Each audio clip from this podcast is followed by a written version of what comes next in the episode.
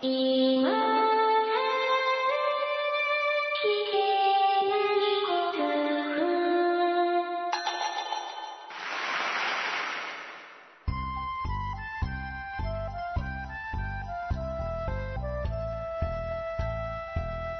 コアを忘れるための文化系ゴルフポッドキャスト、今更聞けないゴルフを始めます。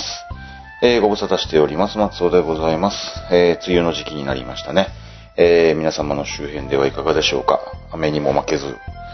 ゴルフに通ってらっしゃいますでしょうか？練習行かれてますでしょうか？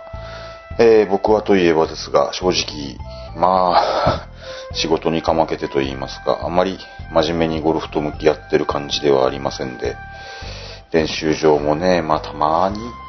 気が向いたらいかんでもないかな、10日に1回も行くでしょうかって感じで、まあ風上にも置けないような感じなんでございますけれどもね。まあゴルフに行くのは楽しいんで、誘われたらホイホイついていったりはするんですが、まあね、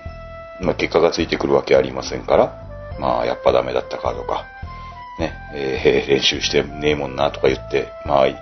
言い訳にもならない言い訳をしたりしているような次第で、まあ、決して、満足なゴルフじゃないんですけど、それはそれで別に楽しいからいいんじゃねえのっていうね、あの、まあ、アベレージゴルファーの、うん、えー、悪いところの見本みたいなゴルフをしておりますけれどもね、なんちゅうかね、反省のなさというか、前途が明るくない感じのゴルフをしておりますがね、えー、まあ、年も年でございますしね。まあ、若い頃ほど無理も効きませんし、まあ、練習場行ったとしても、ちょっときつかったね。この間もちょっと話しましたけどね。一球ごとにお金がかかるような課金制になっちゃ、いや、今、なっちゃいましたもんですから。うーん、うん。もう辛くなったらもう帰ろうっつって帰っちゃうような、そんな感じでですね、全然、あの、無理にでも200球打たないと帰れないみたいな感じじゃないもんですからね。うん、全くひどいもんだなと自分でも思ってるわけでございますけれどもね。まあ、それでもですけれども、えー、前回でしたか、皆さんにも聞いていただいたようにでございますけれども、まあ、友達3人と僕という、ゴルフ1組分4人で、まあ、タイ、バンコクにゴルフ旅行に行こうという企画をいたしまして。で、行ってきたわけです。うん。まあ、非常に楽しかったです。まあ、素晴らしい旅行だったといろいろ事件も起こりましたけれども、うん、結果的には素晴らしい旅行でしたし、うん、非常に楽しかったですし、僕以外の3人ももう大満足で帰ってきた旅行になりました。まあその点に関してはもう良かった良かったなんですけど。で、まあね、えー、バンコクにゴルフの旅行に行くっていうのもあんまり経験した方はいらっしゃらないかもしれないし、まあね、あの、タイはゴルフ天国だとよく言いますし、いや、実際問題どんなところなのよって思ってらっしゃる方、気になってらっしゃる方もいらっしゃるでしょうし、で、今ね、あの、なんて言うんですか、LCC って言いますかローコストキャリア。えっと、安い航空会社が、もう、うちの近所の空港にも、いくつも就航して、いくつも今度、二つ目が就航するのかな？そんな感じで、飛行機代は非常に安く行けるようになってるんですよ。昔はもうタイへの往復の飛行機代って言ったらどう考えても5万何千円は切れなかった。うん、6万円近くかかってたかな。そんな感じの時代が長かった中で、往復で2万何千円とか。まあね、節約しようと思ったら節約できるような時代がやってきましたんで、でタイちょっと近くなってんじゃねえの？とも思いましたんで、まあせっかくなので、えー今回の旅行の経験とかいろいろ聞いていただこうかなと思いまして、えーこの番組を撮っております。まあ、半分はね、えーいや、痛いとか言ったことねえだろう、羨ましいだろうっていう気分もちょっとありましてね。まあ自分の番組なんで好きなように自慢しながらやっていこうかなと。自慢できるところは自慢しながらやっていこうかなと思っております。ということでお付き合いください。えー、そもそもですけど、僕はまあ以前から、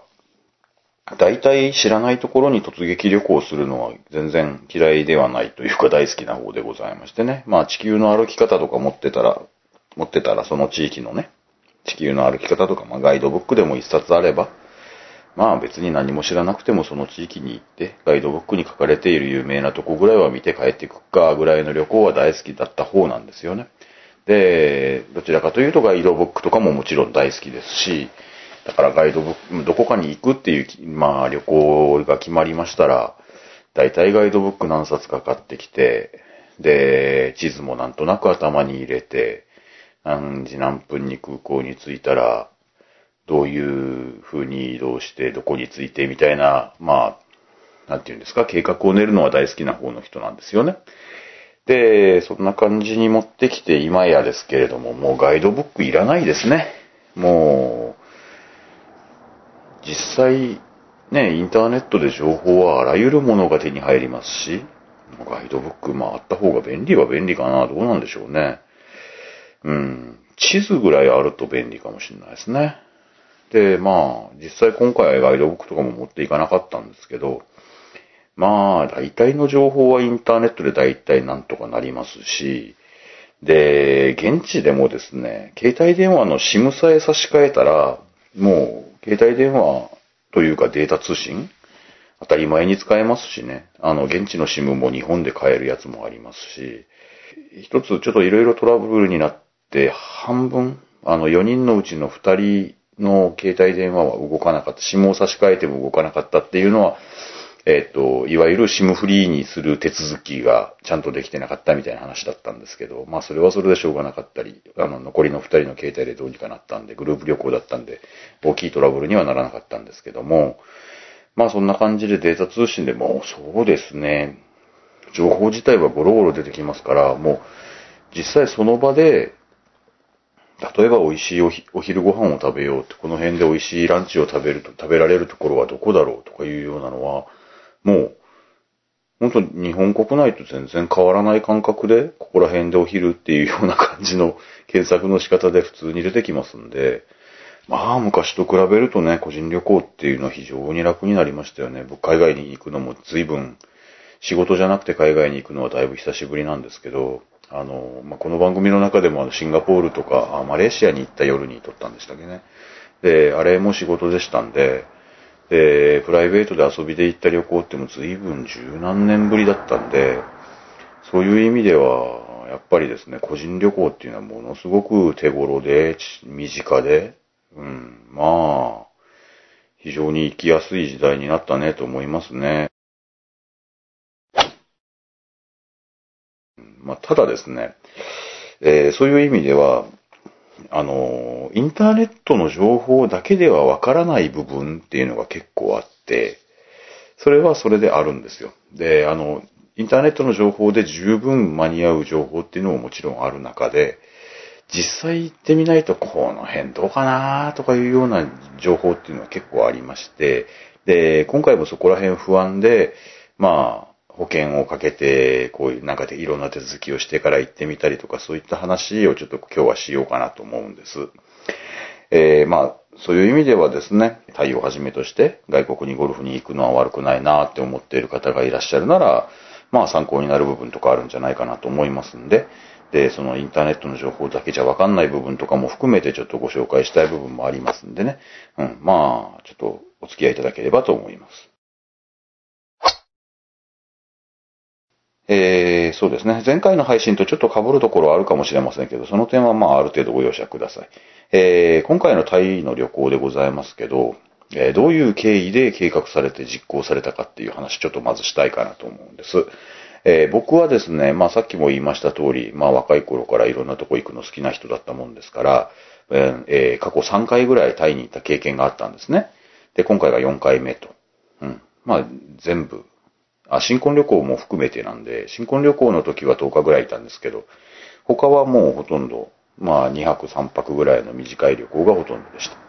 で、今回4回目っていうことで、えー、まあ、今まではタイ旅行には行ったことはあったけど、まあゴルフはしたことなかったんですね。ゴルフはしたことなくて、というか、うん、ゴルフしてない頃に行ってたような感じですかね。うん、で、まあ、近所の後輩たちにですね、まあ、あの、タイってこんな国でね、ってこんな美味しいものがあったりしてね、って、まあ、うん、お酒も美味しくてね、いい国よ、みたいな話をする機会もあったわけですよね。で、あの、彼らはだから僕が結構タイについて知ってることも知ってたんです。で、そうこうしてたら、あの、ゴルフをする、まあ僕よりももっと年上の先輩方ですかね、が、あの、タイにゴルフ旅行に行ってきたっていう話を、噂を聞いてきたらしいんですよ、そいつらが。後輩連中がですね。で、あの、一回タイタイに行って3ラウンドぐらいして帰ってきたみたいな話を聞いてきたみたいで、で、まあお金持ちの先輩たちなんで、まあ多分完璧に段取りしてくれるツアー会社に乗っかっていった感じなんだと思うんですけど、まあタイに、まあ3泊ぐらいして、まあ泊数と同じぐらいラウンドして来られる方多いと思うんですけど、3ラウンドしてきましたみたいな話だったらしいんですよ。で、後輩たちがですね、それを、その話を聞いて、で、あの、松尾さんはタイに詳しいはずだから、行きませんかと行ってみましょうよという話をし始めたんですよ。半年ぐらい前だったかな、お正月ぐらいだったと思うんですけどね。で、連れてけって言い始めまして。で、まあ、仕事の兼ね合いとかいろいろ考えたところですね、6月の頭ぐらいかなと。まあ、そのくらいなら、ね、いろいろ仕事も落ち着いて融通聞くかなっていう感じに思いまして、で、6月の頭ってもうバチって決めちゃいまして。なんていうかね、みんな仕事も、うん、なんというか現役世代じゃないですか。うん、仕事の兼ね合いをどうするかっていうのはもう、わかんないじゃないですか、他の人の仕事。自分の仕事の兼ね合いはなんとなくわかるんですけど、で、もうパチってここって決めちゃわないと、で、もう虫ピンで決めるみたいにもう、固定しちゃうんですよ。で、固定しちゃって、で、もうみんなここに合わせなさい。その間仕事は休んできなさいっていうようなことをしないと、あの、予定がブレちゃうんで、で、もう、ここって決めて、もう航空券も早いうちにパチって取ってしまいまして、で、旅行の日程を決めるには実際そのくらいするのが一番いいというか大事なことな気がしてるんですけどね。大丈夫かな？仕事が入ったりしないかな？って、なんかね、日程決めるのも後に後にしていると、なかなか決まらなくて結局行けないっていう話になってくるんですよね。まあそんな感じで、あの、まあその効果もありまして、まあ無事にこの間行けたわけなんですけどね。うん。あのもう随分先の話だと思っていたら着実に着実にね、日程は近づいてきてというような感じでございまして。うん。で、みんなで飛行場に向かって、えー無事行って帰ってきたという旅行のご報告に、まあ今日はなるわけです。で、前回の配信でもちょっと言ったかもしれないんですけど、この旅行のテーマの一つとして、キャディバッグを持っていくとどうなるかっていうのをまあ検証してみる問題っていうような感じのテーマがあったんですよね。で、その辺のところをまあ現実にどうなったかっていうようなところをちょっと今日は中心にお話ししたいかなと思います。えー皆さんご存知の通りでございますけれども、えーキャディバッグっていうのは、まあ、旅行中ですね、やたらと邪魔です。はっきり言って。なので、えー我々程度のゴルファー、まあ適当なゴルファーはですね、えーまあ皆さん知らないと思いますけど、まあ今日、今回行った4人はみんな適当なゴルファーでございまして。で、えーゴルフと道具によほどのこだわりがあるという方でなければ、もう答えは一つですね。レンタルクラブを借りた方がいいです。はい。現地で。もうこれしかないと思っていいと思います。ただまあ、持っていくとどう邪魔か、持っていくとどうなるかっていうのをまあ、やってみないとわかんないじゃないって言って持っていくことにしたんですね。で、それがまあ、この旅のテーマの一つでもあったわけです。で、えー、まあ、邪魔は覚悟の上だと。うん。で、同行してみようと。まあ、レンタルクラブを借りるとすれば、これちょっと調べてみましたところが、タイで言えばだいたい1000バーツ前後。今のレートで4000円ぐらいかな。3、4000円ぐらい。で、あの、高級なクラブもありますし、安いクラブならもっと安いですみたいなところも、今いろんな、なんていうんですか、ゴルフ場の予約もしてくれるエージェントさんとか、えっと、ゴルフ場にも用意してあって、お金を払ったら貸してあげますよみたいなところもありますし、そういう予約してくれるエージェントさんとか、うん、なんかいろんなところにあの用意してあるみたいです。えーもう一つ言うと、あの、ゴルフ用の靴もね、旅行カバンに入れようと思うと、なりに邪魔ですからね。これもですね、現地で借りられます。これは300バーツほどって書いてあるところが多かったような気がしますが、それでも大体1000円ぐらい。そんなに安くないですよね。で、邪魔なのは覚悟の上で持っていくっつうのもいいですし、うん。ああ、そうね、1000円。どう思うかですね、皆さんね。今回は全員持っていきました、靴も。で、いざ持っていくってなると結構邪魔なんですよ。うん。で、なんちゅうんですか？持って、それこそゴルフシューズのせいで、えーお土産何個か諦めるぐらいは邪魔なので、まあ、1000円で済むんならっつって潔く借りちゃった方が、まあ、あの、うん、男らしい決断なのかもしれません。うん、わかんないですけど。うん。で、まあ実際ちょっとキャディバッグ、靴、両方とも、あ、あと、そうですね、キャディバッグも持っていくもんですから、その他の備品はまあキャディバッグの中に入ってた状態のまんまで持っていった人たちが多かったのかな。うん。僕に関して言えばもう、あの、キャディバッグを入れ替えましたね。前のキャディバッグと入れ替えました。あの、旅行中に壊れたら嫌だななのと、えー、前のキャディバッグの方が軽いんですよ。今のキャディバッグよりも、なんというかな。一個前に使ってたけど、あのね、キャディバッグ買い替えの頃にお話ししたことありますけど、お話ししてたような気がしますけど、あの、前のキャディバッグ壊れて買い替えたわけじゃなかったんですよ。キャディバッグに、なんて言ってたっけ？重厚感がないっていう言い方だったっけ？なん、なんて言ってたかな？なんか、とにかくキャディバッグは、あの、もうちょっと強そうなキャディバッグが欲しかったはずなんですよ、僕は。で、あの、前のキャディバッグ別に壊れたわけでもなく元気にそのままビニール袋に入っておいてありますんで、えーそっちの軽い方のキャディバッグにして、で、あのーまあ、いろんな情報も見た中でなんですけど、キャディバッグから出っ張っているゴルフクラブを、まあ、ある程度まとめてタオルとかで結ぶとか、キャディバッグカバーは当然つけないといけないんですけど、キャディバッグカバーっていうか、あの、クラブの出っ張っている部分を包む部分ね。僕い、いつも外してるんですけど、あれもちゃんとつけて、で、カバーの中を、まあ、バスタオルみたいので、ちょっと、あの、干渉剤的に入れておくような感じの、まあ、軽く梱包をしましたね。で、まあ、キャディバッグさっきから邪魔だ邪魔だっつってるんですけど、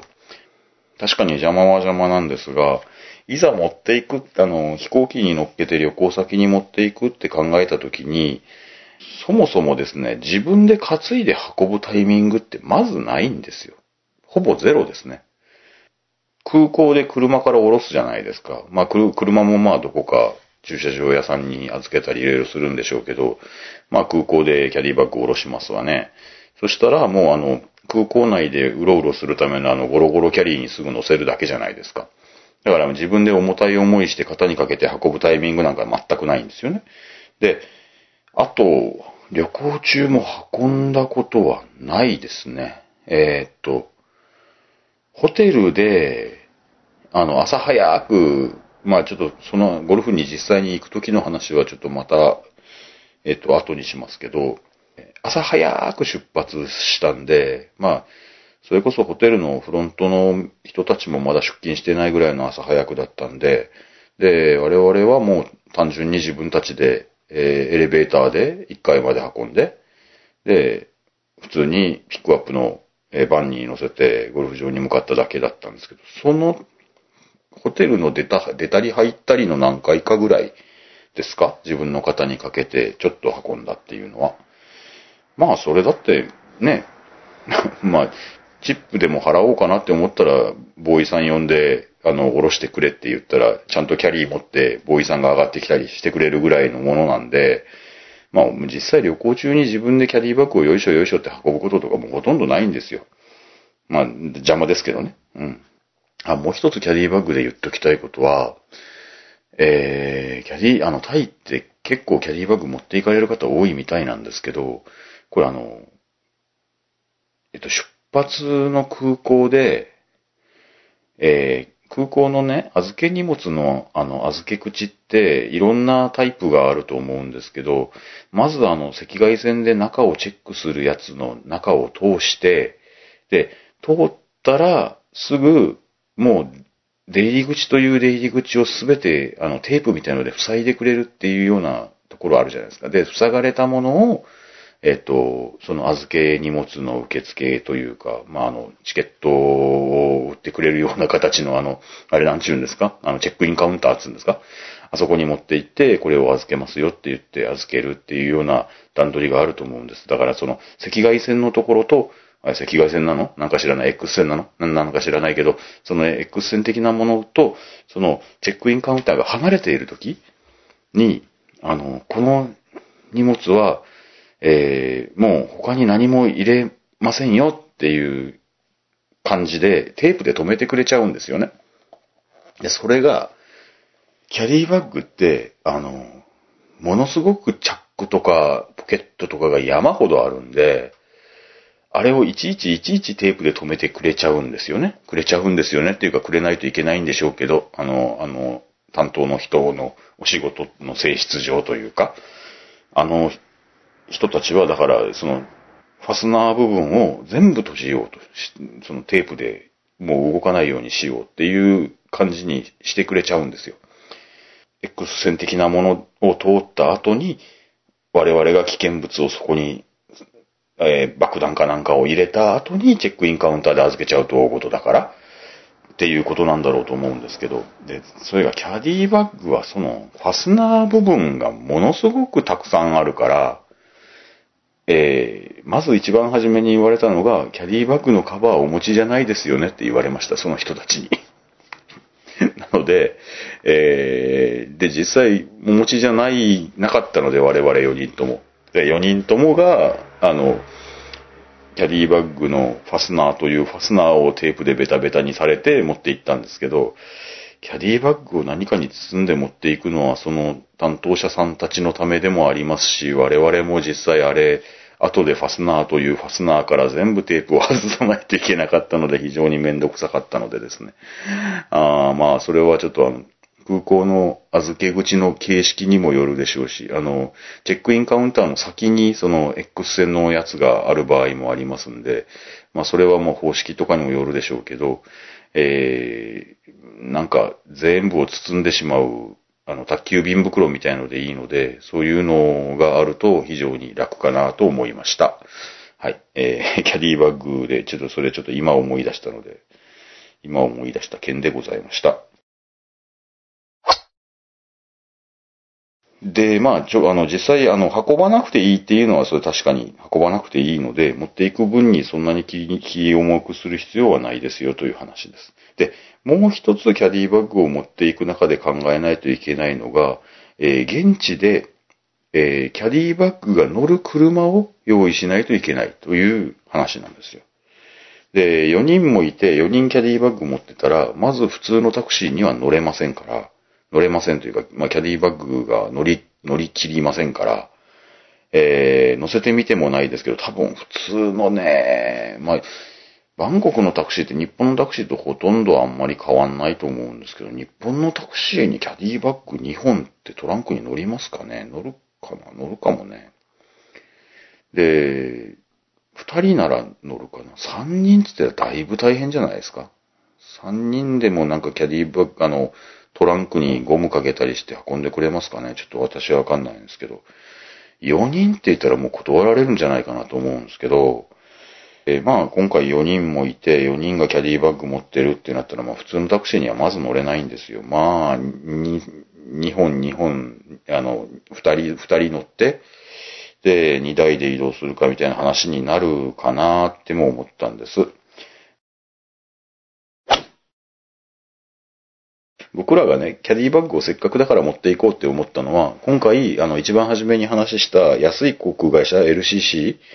ではなくて、まあ昔からある老舗の、まあナショナルフラッグって言いますか、あの国一番の航空会社、タイ国際航空で行こうっていうことになったので、えーキャディバッグを持って行っても荷物制限があまりあるので、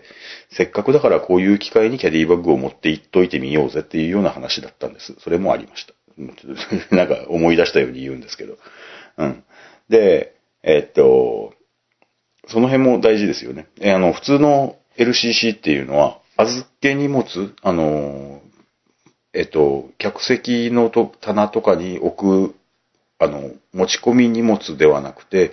えー機内の倉庫に預かってもらう荷物っていうのは、ほとんどの航空会社がもう1個預ければお金が発生するはずなので、何千円とかですけど、まあ、それでも、あの、そっちの方が安かったりはしますけど、だからキャディバッグ持っていこうって思ったら、うん、まあ、追加料金が発生すると思っておいた方がいいと思いますね。で、今回利用したタイ国際航空に関しては、えっ、と、一人当たりの預け荷物の制限は30キロでございました。で、実際ね、キャディバッグって何キロあるかってあんまり考えたことないでしょ。皆さん。ね。僕、ちょっと測っては見なかったんですけど、まあ、あの、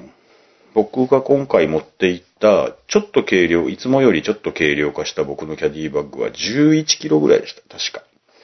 あの、これもチェックインカウンターで見ただけですけどね。で、まあ大体の方のキャディバッグ、そうですね。うん。おそらく10キロ前後なんでしょうね、おそらく。で、まあ、大国際航空なんで、預け荷物、まあ、他の預け荷物も大したもん持って行ってないんでですね、うん。まあ、合わせても30キロ超えるなんてことはありませんから、まあ、荷物10キロあったかな。僕ちょっとあの、でっかいカメラ持って行きましたんで、うん。カメラも含めて10キロ。あ、そっか、カメラは持ち込み荷物だから預けてないか。まあ、ちょっと覚えてないです。まあ、10キロ、10キロの20キロぐらい預けたんじゃないですかね。はい。で、まあそんな感じで、30キロ超えるなんてことはありませんでしたんでね、えカウンターに行ったら、まあ笑顔で職員さんがキャディバッグを受け取っていただけるというような感じにはなったわけです。で、えーっと、そうですね、ローコストキャリアだったらの話もしましょうか。まあ日本からタイに飛んでる LCC はタイライオンエア、えっと、インドネシアのライオンエアが、なんか、を、何ですか？合弁会社っつうんですか？うん。今、バンコク線はもう東京、大阪、名古屋、福岡とかのいろんなとこからバンコク線飛んでますね。で、えっと、非常に勢いがある、あとはエアアジア X という会社がございます。えー、間もなく福岡にも就航予定ということで、東京、大阪、札幌、名古屋とか、もう日本中からバンコクに向かってブンブン、ブンブン飛んでるわけでございます。あと、これは名古、あの、名古屋じゃない。成田だけですかね。あの、スクートっていうね、えーシンガポール系列の、シンガポールの国の、え会社がありまして。成田バンコク線、日本からはだけかもしれませんが、東京の方には非常に評判いいみたいでございますね。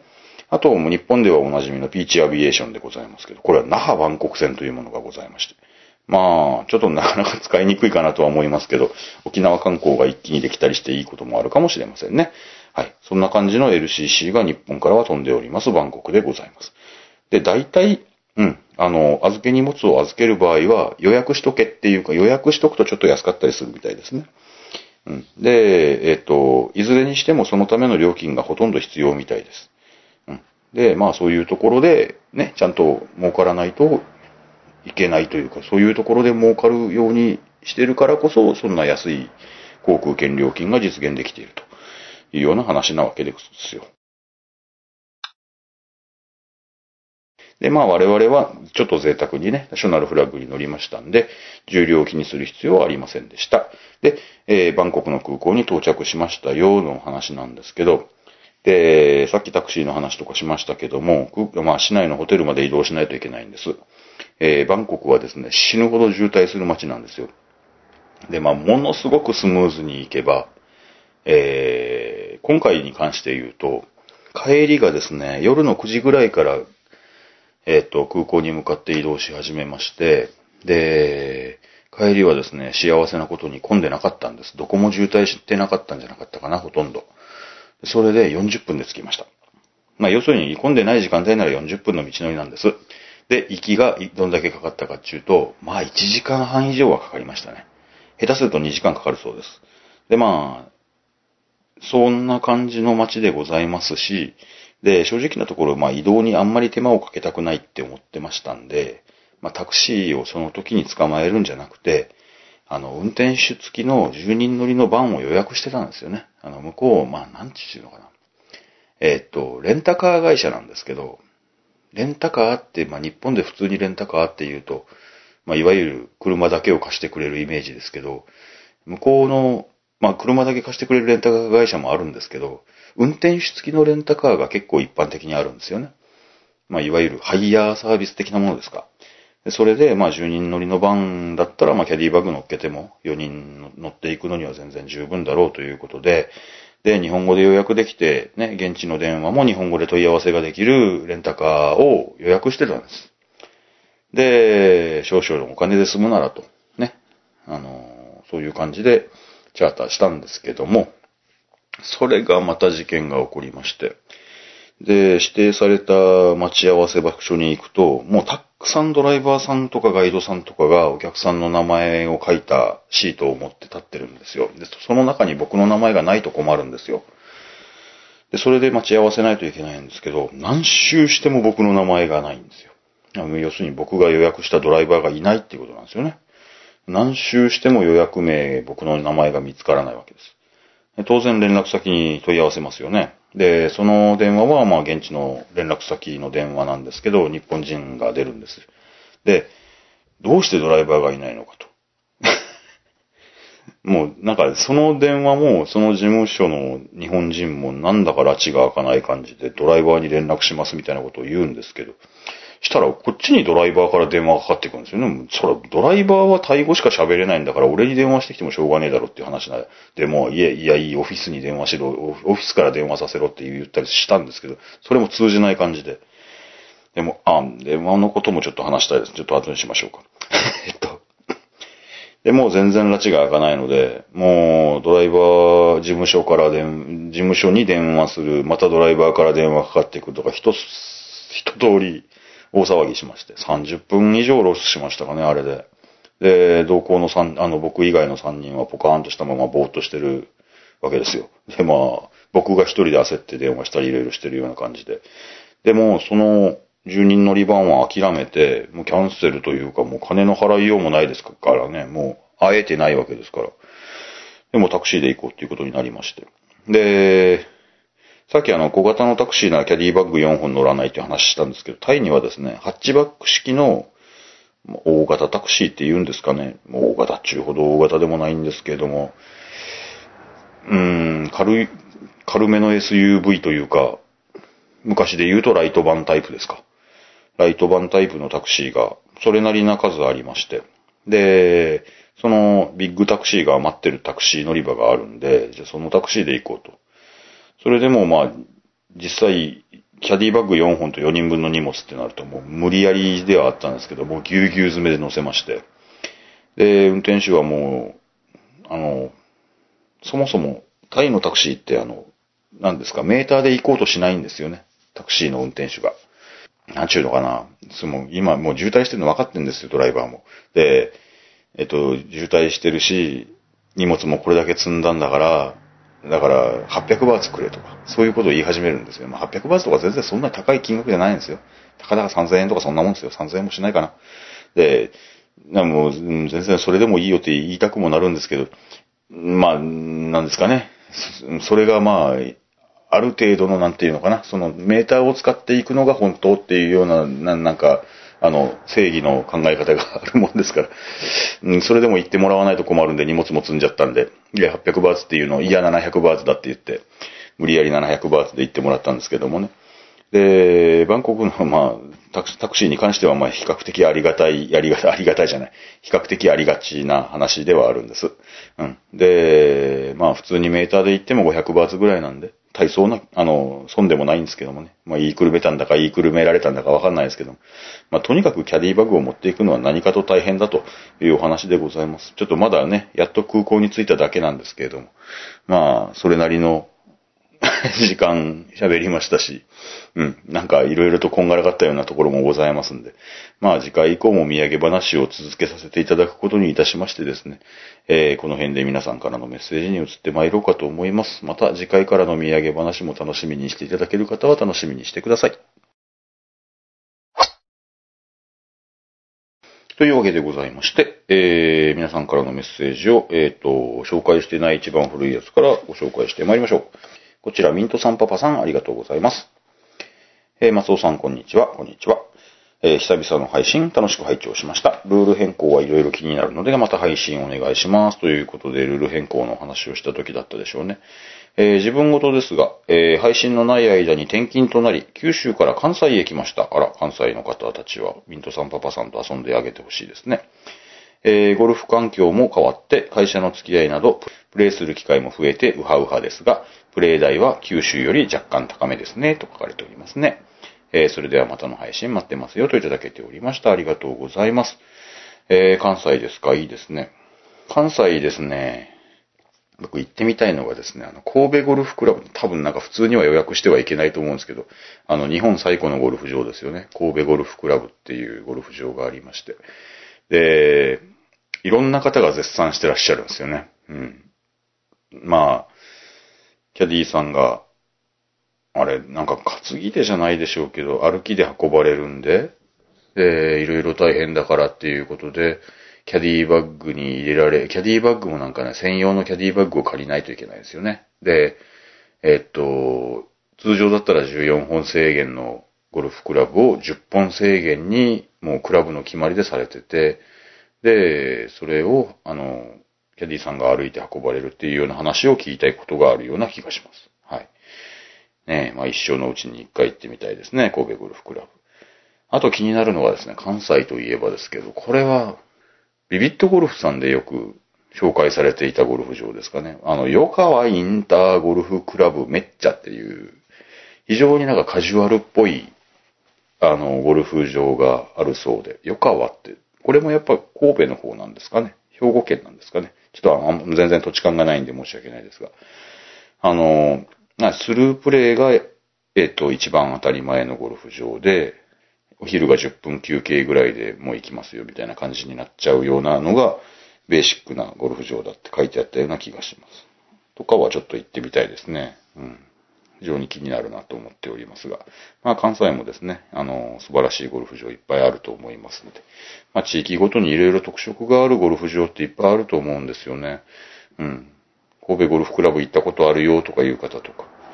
ね、あの、そのめっちゃは気に入ってますよっていう方とか。うん、いらっしゃると思いますので、関西のあたりのゴルフ場の情報もぜひいろいろとお寄せください。お待ちしております。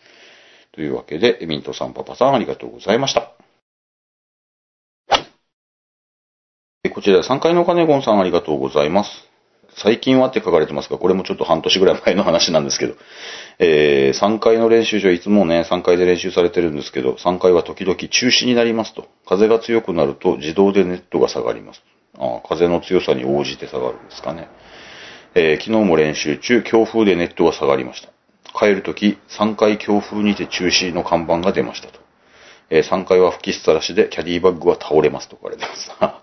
あ、なるほどね。キャディバッグが倒れますだったらね、あの、あ、フォローの風は落ちる危険性がありますっていうことは、だから、下の階に落ちたりするとキャディバッグがね、落ちたりすると危ないんで、うん。っていうことで3階にはもう上がるなっていう話になるんですね。えー、やっぱり新ルールの回だったんでしょう。久しぶりの配信、新ルール待ってましたと書かれております。ありがとうございます。えー、まあ、うん、ちょっとあの程度でございましたけれども。まあ、それ、その後、皆さんどんなですかね。だいぶ落ち着かれたかなとは思うんですけど、キャあの、カップからね、ピンを抜くの抜かないのっていう話とかね。えっ、ー、と、どんな感じに落ち着きましたかね。一番近頃行ったゴルフが、それこそタイのラウンドだったもんですから、あれ、キャディさんたちどうしてたかなうん、まあそこら辺の話もタイのゴルフ全体振り返るような話でまた、うん、思い出しながらやろうと思います。確か、ある程度のところまではピーマン刺してた気がしますね。で、結構近くなったら抜いてくれてたような気がしますね。うん、とにかく、うん、キャディーさん4人もいるもんですから。まあその辺も自然に誰かが抜くような感じだったんでしょうね。うん。なんかはっきり覚えてないですが。久しぶりの配信、新ルール待ってましたと書かれた後に、マリガンがないのが残念って書かれてるんですけど、新ルールにマリガンがあった方が良かったっていうことですかね。マリガンって皆さんご存知ですかね？あ、これ番組で言ったことあったかな？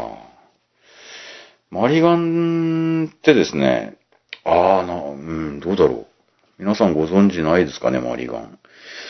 普通日本のゴルフでマリガンがあるっていう話は聞いたことがないですが、あの、僕はですね、あの、まあ、何回か番組の中でもお話ししたことありますけど、あの、ボードゲーム、カードゲームとかが好きな人なので、もともと多分そっちの方の用語なんだと思うんですよ、マリガン。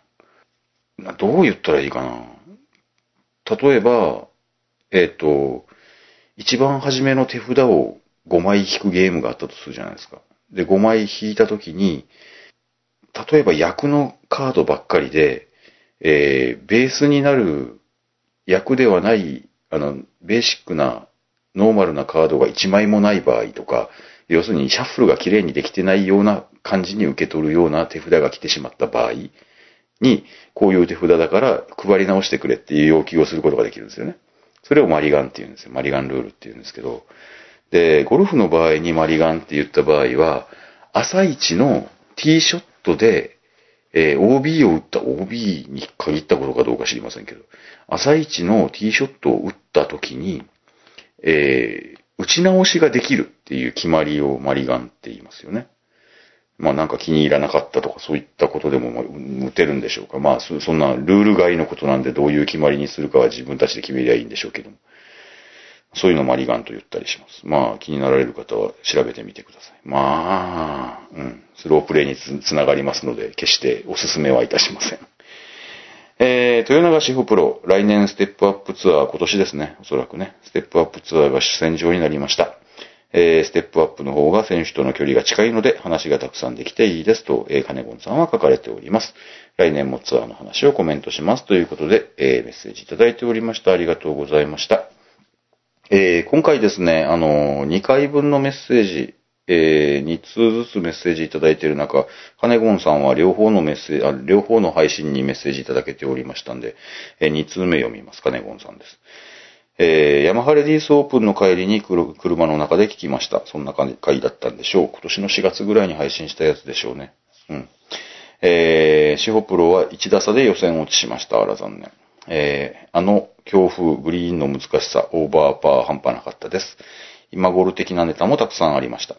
えー、旗竿を刺したままのパッティング。そうですね。今プロもね、そのままの人いっぱいいらっしゃいますよね。ほとんどのプロがやってましたと書かれております。まあ、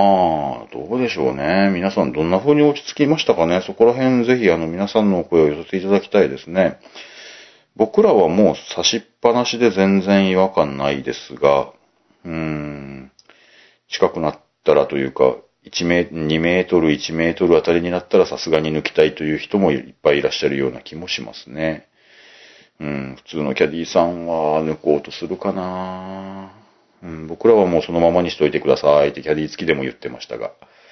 えー、バンカー内の葉っぱ、木の枝の取り除きもやってました。まあそうですね。バンカー内のルースインペディメントの取り除きはできるようになりましたし、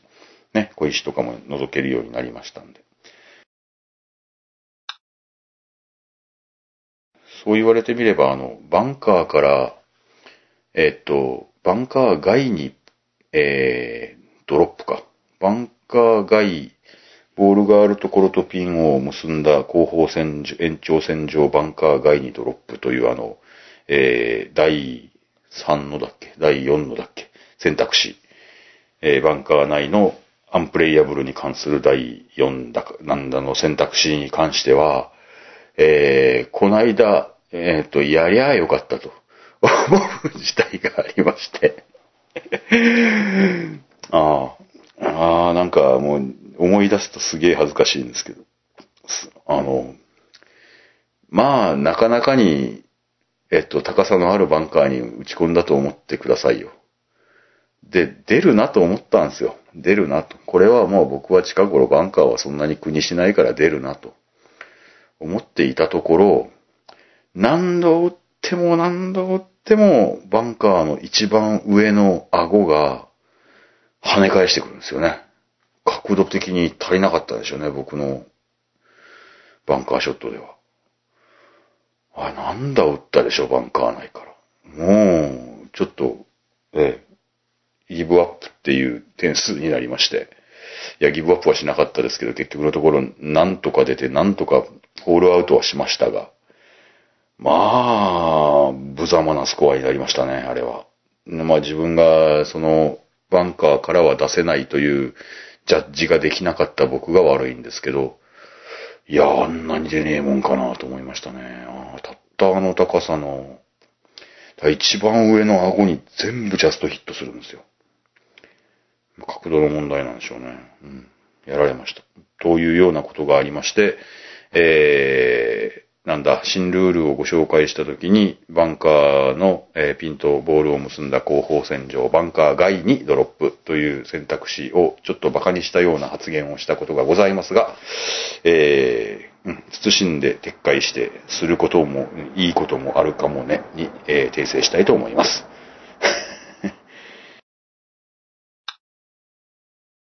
金子さんのメッセージの途中でございました。カート道での救済で、あの、プロの試合でね、カートの道、あカート道での救済でドロップは膝のあたりからやってました。そうですね。膝のあたりからやらないと、えー、違反になります。間違った方法のドロップになって、えー、罰が来ますので気をつけましょう。えー、肩からも、もし忘れててドロップした場合は、えー、やり直すと無罰になります。膝からやり直しましょう。えーまだまだ言えないことがたくさんありますが、ゴルフ観戦は楽しかったの一言です。ということで、カネゴンさんは相変わらず司法プロの試合を見に行くのを楽しまれているようでございます。ありがとうございました。えー続きまして、ひひりじいさんありがとうございます。お久しぶりです。えー久々にコメントを読んでいただきありがとうございました。読んでいただいたコメントの続編になりますが、現在はなんとかできそうでうまくいくと安定して飛ばせるシャローなスイングに取り組んでいますと。えーと、なんか体を悪くされてたんでしたっけ？どういうメッセージだったかな、前は。すいません、ちょっと読み直してませんけども。えー右肘を直角に曲げたまま右脇腹につけてダウンスイングし、シャローなインパクトで、シャローな、えっ、と、払い打ちな感じですかね。えー分厚くボールにアマ、えークラブヘッドをコンタクトするスイングで、女子女子アマチュア世界ナンバーワンのジェニファー・カプチョや、プロではブルック・ヘンダーソン、レクシー・トンプソンなどのドライバースイングですと。そういう人たちはそういうスイングをされるんですね。うーん。シャローなインパクトで、右脇腹につけてダウンスイングと。なるほど。えーこのスイングはまっすぐで安定して飛距離も伸びます。しかし、練習場で惚れ惚れするような球が連続して出ていたのに、何日か置いてまたスイングしてみると、あの惚れ惚れするような球はもう出ませんでした。なんかそんなことありますよね。もうほんとね、もう、アイアンが当たって当たってしょうがない日とかなんかあったんですよね。以前ね。あれ何の日だったんだろうな。何が違うんだろうと思うんですけどね。もうアイアンが分厚く当たって気持ちいいってなって帰った日はあれ何年前でしょうね。あれから ちゃんと当たったことがないかもしれませんが。うん、なんかそういうことありますね。なんか惚れ惚れするような球が出たということで、えー何日か置いてまたやってみると、あの球はもう出ませんでした。うん、そういうことありますよね。うん、なんか原因でしょうね。えー以前私のかかっているホームドクターに真面目にゴルフが上手くならないことを相談したら、世の中にはゴルフが上手な人と下手な人がいて、あなたは下手なタイプなんですよと。箸にも棒にもかからないような回答をされたことがあります。箸にも棒にもかからない。そうですね。木木で鼻をくくったような回答ですね。あなたは下手なタイプですって言われるのもね。まあ、私は常に挑戦し続けることを楽しみたいと思っていますと書かれております。ひいひいじいさんありがとうございます。まあ、ひいひいじいさんおそらくね、もともとだいぶスキルは高い方なんだろうと僕は想像してるんですけど。まあ、僕らは、それこそね、うん、スコアが良かったといや、まあ嫌がって、悪かったといや、まあいつも残ったってなって、全然努力もしようとあんまりしない方なんで、まあそんな感じの情けないゴルフをしておりますけれどもね、うん。まあ下手な自分と付き合っていくのもゴルフと思いますんでね、うん。まあ、そんな感じで楽しんでいただければ良いかと思います。ああ、なんか、メッセージもご紹介しておりましたら、なかなかな時間になってまいりました。えー、あんまりダラダラダラダラお話しするのもあれでございますんで、えー、またちょっとあのー旅行の反省の、えー配信は、あと1、2回はしないと多分終わらないと思いますんで、えー、また近いうちに配信させていただけるネタになるかと思います。まあ、それはそれでよかったよかったと思っていただけると嬉しいです。あと、ゴルフに関してはですね、あれをこうするともうちょっとゴルフって面白くなるんじゃないかなってなんか僕思いついちゃったことがありまして、それも紹介したいんですよね。まあ、次回にでも、まあ、それも紹介したいと思います。えー、旅行のキャディバッグについてとか、あのーそれこそ、ね、えー、いろんなところの自分が好きなゴルフ場についてとか、こういうなんか面白いゴルフ場がありますよとか、このあのゴルフ場はこんな面白い取り組みしてますよとか、うん、そういうのも思いつかれたら、ぜひもう一言でも二言でも結構でございますんでメッセージで送ってみてください。というわけで、えーいつもの番組終わりのやつは今日は割愛したいと、今日は割愛したいと思います。えーお付き合いいただきましてありがとうございました。また近々配信いたします。よろしくお願いします。えー今更聞けないゴルフ、松尾でした。